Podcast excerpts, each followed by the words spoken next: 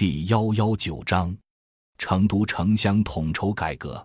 二零零八年，成都城乡统筹改革，政府拿出大量财政资源支持农村建设，在建设农村方面取得了一定成绩，也有不少教训。成都市城乡统筹有三项资源支持农村建设，分别是：给农户每亩承包地每年补三百元耕保基金，直补到户。给每个行政村每年三十万至五十万元公共事业服务资金（以下简称公服资金），通过增减挂钩政策为农村输入数百亿元建设经费。这里重点讲前两项：耕保基金三百元亩年，直补到农户，未能起到任何提高农民主体性和增加农村组织能力的作用，反而成为成都市地方财政的巨大负担。公扶资金下达到村，由村民议事会议定进行何种公益事业或公共工程建设。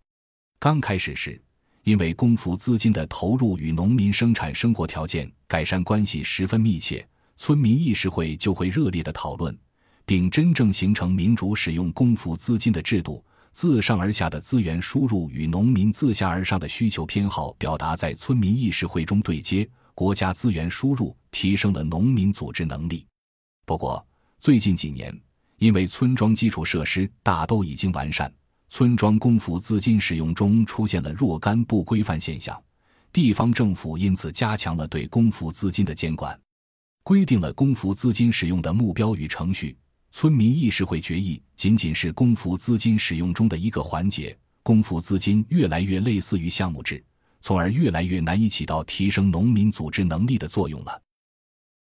感谢您的收听，本集已经播讲完毕。喜欢请订阅专辑，关注主播主页，更多精彩内容等着你。